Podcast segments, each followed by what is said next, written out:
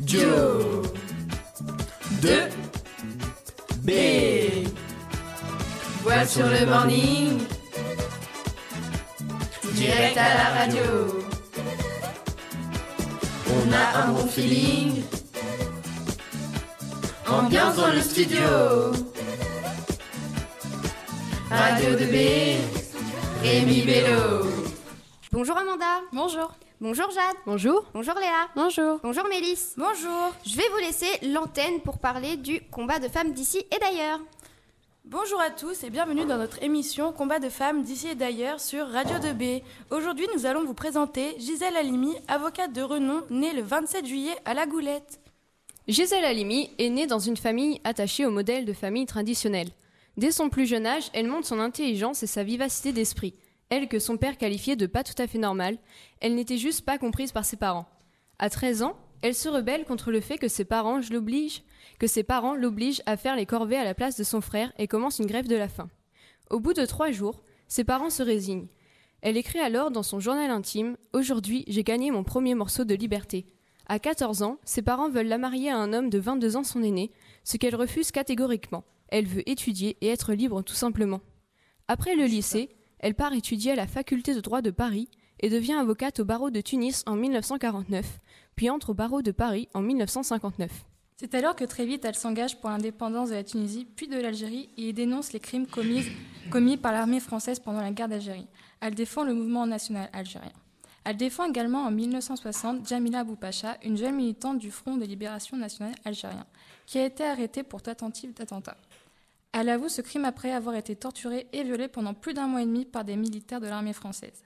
Elle a été condamnée à mort en 1961, puis graciée en 1962 au nom des accords d'Évian. Ses agresseurs n'ont jamais été inquiétés. Elle milite pour le droit à l'avortement en France en signant en 1971 le manifeste des 343 paru dans le, dans le journal Le Nouvel Obs. Ce manifeste rassemblait 343 femmes qui déclarèrent avoir avorté, ce qui était encore interdit et ce qui leur faisait risquer des poursuites judiciaires. Elle réclamait la dépénalisation de l'interruption volontaire de grossesse, l'IVG. Parmi les signataires de ce manifeste, on peut retenir Simone de Beauvoir, Marguerite Duras, Catherine Deneuve et surtout de nombreux anonymes. 1972 marque une étape importante pour l'avancée du droit à l'avortement en France pour la carrière de Gisèle Halimi. En effet, cette année-là que se déroule le procès de Bobigny, jugeant une jeune fille de 17 ans accusée d'avoir avorté, sa mère, deux de ses collègues accusés de l'avoir aidée et la faiseuse d'ange. Cette jeune fille avait avorté car elle était tombée enceinte après s'être fait violer.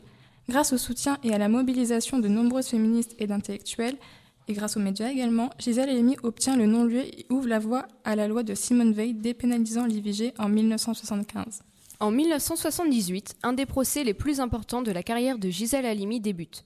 Quatre ans plus tôt, un couple de jeunes femmes en vacances a été violé par trois hommes pendant plus de cinq heures. Elles portent plainte, et durant toute la procédure, elles sont méprisées et non prises au sérieux par les médecins, le procureur, le juge, les accusant d'avoir été en partie consentantes. Lorsque Gisèle Halimi reprend leur dossier, elle décide de mettre en place une technique similaire à celle utilisée lors du procès de Bobigny, c'est-à-dire utiliser les médias pour faire connaître l'affaire et tenter de changer l'opinion publique. Car le viol en France était un sujet encore plus tabou que maintenant. Pour la première fois, un procès pour viol est jugé aux assises et non pas en correctionnel. Et pour la première fois, des hommes sont véritablement condamnés pour ce crime. Six ans de prison pour un des trois hommes et quatre ans pour les deux autres. Ce procès a permis de redéfinir ce qu'était un viol aux yeux de la loi en 1980 et a fait avancer les droits des femmes victimes de viol. En 1971, Gisèle Halimi crée avec Simone de Beauvoir l'association en faveur des droits des femmes, Choisir, qui a joué un rôle important pour l'adoption de la loi Veil ou encore la réqualification du viol. En 1981, elle est élue députée et se bat en faveur de la dépénalisation de l'homosexualité, l'interdiction de la peine de mort ou encore contre les mères porteuses. En 1985, elle devient l'ambassadrice déléguée de la France à l'UNESCO et en 1989, elle est nommée conseiller spéciale de la délégation française à l'Assemblée générale à l'ONU. Elle a obtenu de nombreux titres et récompenses comme le, comme le titre d'officier de la Légion d'honneur et commandeur de l'Ordre national du mérite ou la médaille du barreau de Paris. C'est également une écrivaine reconnue.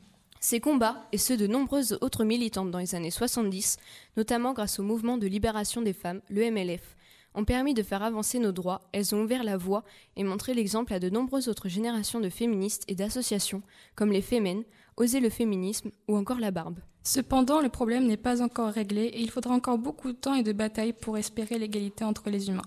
Effectivement, le chemin est encore long, comme le prouve le fait que les femmes sont en moyenne payées 23% de moins que les hommes à compétences égales. Ou encore la sous-représentation des femmes à des postes importants dans des institutions publiques et dans les entreprises. Par exemple, aucune femme n'est patronne dans les entreprises du CAC 40. De plus, le viol reste un sujet sensible et dans lequel il faut encore progresser. En France, une femme est violée toutes les 7 minutes. Une femme sur 10 victime de viol porte plainte. Une plainte sur 10 aboutit à une condamnation. Donc, seulement un viol sur 100 est condamné. Dans quelques instants, on poursuit sur le féminisme, mais d'abord écoutez Heavy Cross de Gossip, dont la chanteuse Bess Ditto est une icône féministe et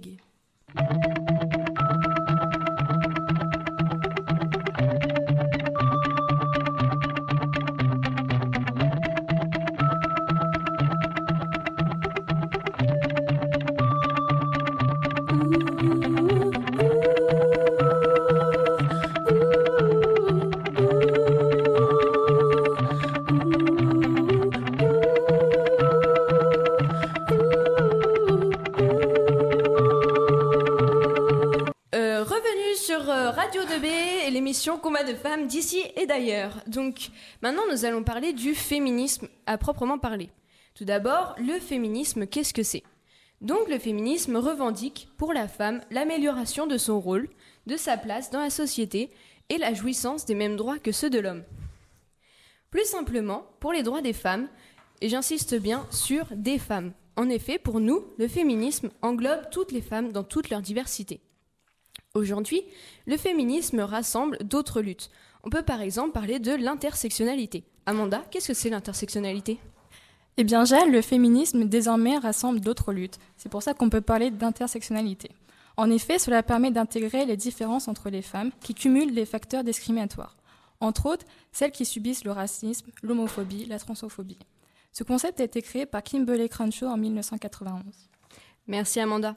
Aujourd'hui, de nouvelles formes de féminisme donc existent. Nous avons choisi de vous parler de deux d'entre elles.